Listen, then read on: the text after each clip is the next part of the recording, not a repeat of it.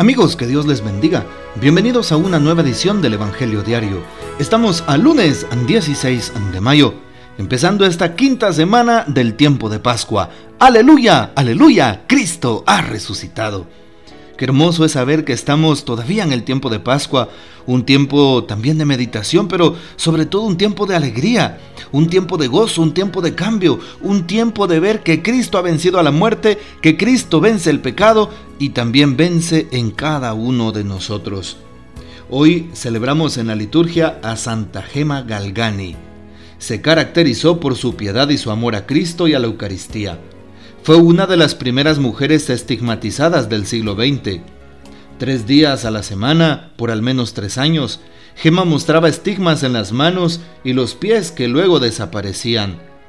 También era famosa por sus visiones de su ángel de la guarda, a quien incluso una que otra vez le pedía que le llevase cartas al correo que iban destinadas a su director espiritual.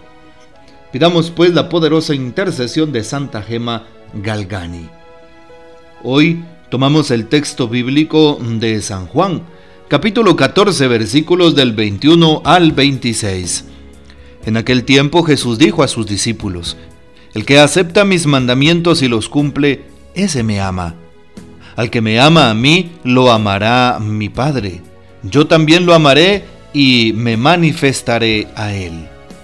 Entonces le dijo Judas, no el Iscariote, Señor, ¿por qué razón a nosotros si te nos vas a manifestar y al mundo, no? Le respondió Jesús, el que me ama cumplirá mi palabra y mi Padre lo amará y vendremos a él y haremos en él nuestra morada. El que no me ama no cumplirá mis palabras, y la palabra que están oyendo no es mía, sino del Padre que me envió. Les he hablado de esto ahora que estoy con ustedes, pero el consolador, el Espíritu Santo que mi Padre les enviará en mi nombre, les enseñará todas las cosas y les recordará todo cuanto yo les he dicho. Palabra del Señor, gloria a ti Señor Jesús.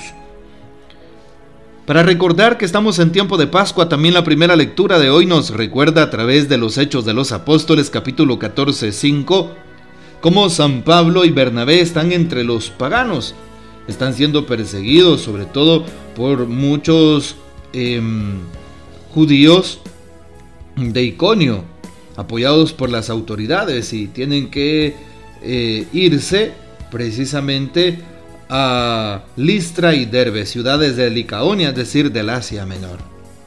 Me llama la atención porque allí predican el Evangelio y San Pablo ve la fe de un hombre que está tullido de nacimiento y se pone de pie todo el mundo pues empieza a alabar a Pablo pensando precisamente que estaban alabando a los dioses paganos. Y dice hoy que decían Bernabé era el dios Júpiter y Pablo el dios Mercurio. Y apenas aquellos hombres los convencen, convencen al pueblo de que no les ofrezcan sacrificios, manifestando que ellos les anuncian el Evangelio del Dios vivo. Bueno, pues así mucha gente a veces se equivoca o quiere tergiversar las cosas de nuestra fe. Hay personas que creen en Dios o dicen creer en Dios o dicen eh, ser católicas y también viven como paganos. Viven ofreciéndole otro tipo de rituales al mal. Sí, aquellas personas que van a centros espirituistas, que consultan el tarot, eh, la necromancia sucede también, juegos de Ouija o cosas por el estilo que nos alejan de la fe, que nos, que nos hacen literalmente idólatras. A eso se le llama idolatría en el Antiguo Testamento, así es.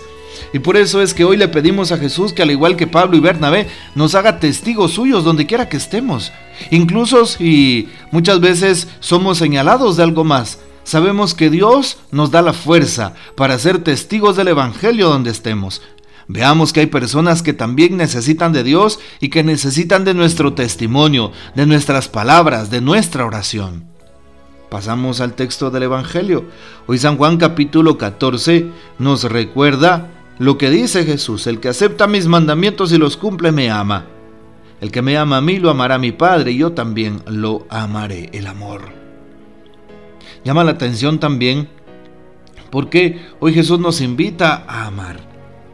Y el amor no es algo subjetivo, el amor no es una teoría, el amor no supone eh, también un compromiso de eh, Dios me da y yo le doy.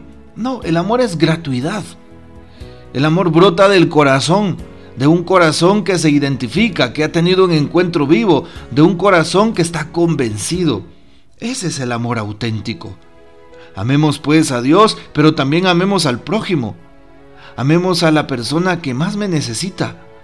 Amemos a aquel que pensamos que nos quita el tiempo, a aquel que es débil en su fe, a aquel que se está equivocando o en un error, aquel que incluso ha cometido un pecado y tal vez le rechazamos o no estamos de acuerdo con esa persona. Amemos de corazón. Hoy también el Señor eh, pues toma la palabra y pues instruye a su gente. Judas, precisamente, no el Iscariote dice hoy, sino Judas Tadeo, le pregunta, ¿por qué razón te nos manifiestas a nosotros y al mundo, no? Y Jesús le contesta, el que me ama cumplirá mi palabra. Yo y el Padre vendremos a él. Aquel que ama a Dios cumple la palabra de Dios. El que ama a Dios es obediente como San José, como la Virgen María, como los grandes santos y santas. Ser obediente a Dios es cumplir su voluntad, que su proyecto se cumpla en mí, que su proyecto se cumpla en todas sus criaturas. Bueno, pues pidámosle a Jesús que nos ayude a cumplir su palabra, a darme cuenta si estoy cumpliendo el plan de Dios en mi vida o estoy siendo una persona egoísta que solo quiere cumplir sus deseos, solo quiere hacer lo que me plazca. Hoy también tú que estás en esa batalla espiritual, en esa crisis, en esa lucha, a ti te invito para que sigas adelante, que no te des por vencido. Dios está contigo, así que ánimo mi hermano, ánimo mi hermana, ten fe y sigue adelante. Hoy Jesús en este tiempo de resurrección nos invita a fortalecernos en la fe. Nos invita a cumplir su voluntad, nos invita a darse cuenta, a darnos cuenta que Él también nos ama. Así es. Mi Padre lo, lo amará y yo también lo amaré. Así lo dice hoy el Señor. Y nos envía un consolador. El Espíritu Santo dice hoy, les enseñará todas las cosas y les va a recordar cuanto les he dicho. El Espíritu está con nosotros, somos templo del Espíritu Santo. Así que tengamos fe, no tengamos miedo. Tengamos certeza, no dudemos. El Señor está con nosotros y no nos desampara. Él hoy nos habla muy claramente. El Papa Francisco también nos da su reflexión para el texto de este día, lunes 16 de mayo.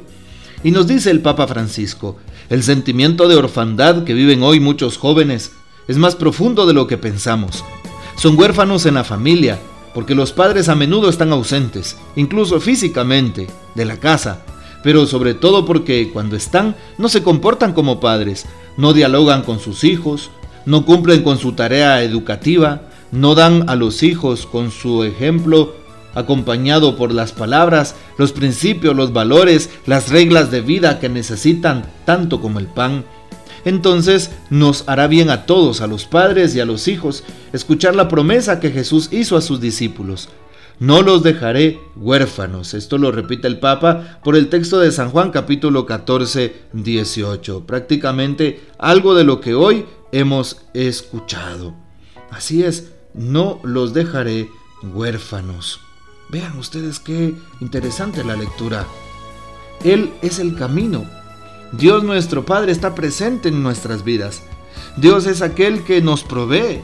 Dios es el que se preocupa por sus hijos. Bueno, pues creámosle a Dios, creamos en Dios, confiemos en Dios. Que el Señor nos bendiga que María Santísima nos guarde y que gocemos de la fiel custodia de San José.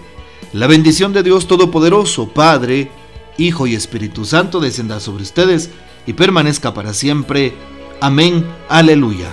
Te invito para que compartas este audio y hasta mañana.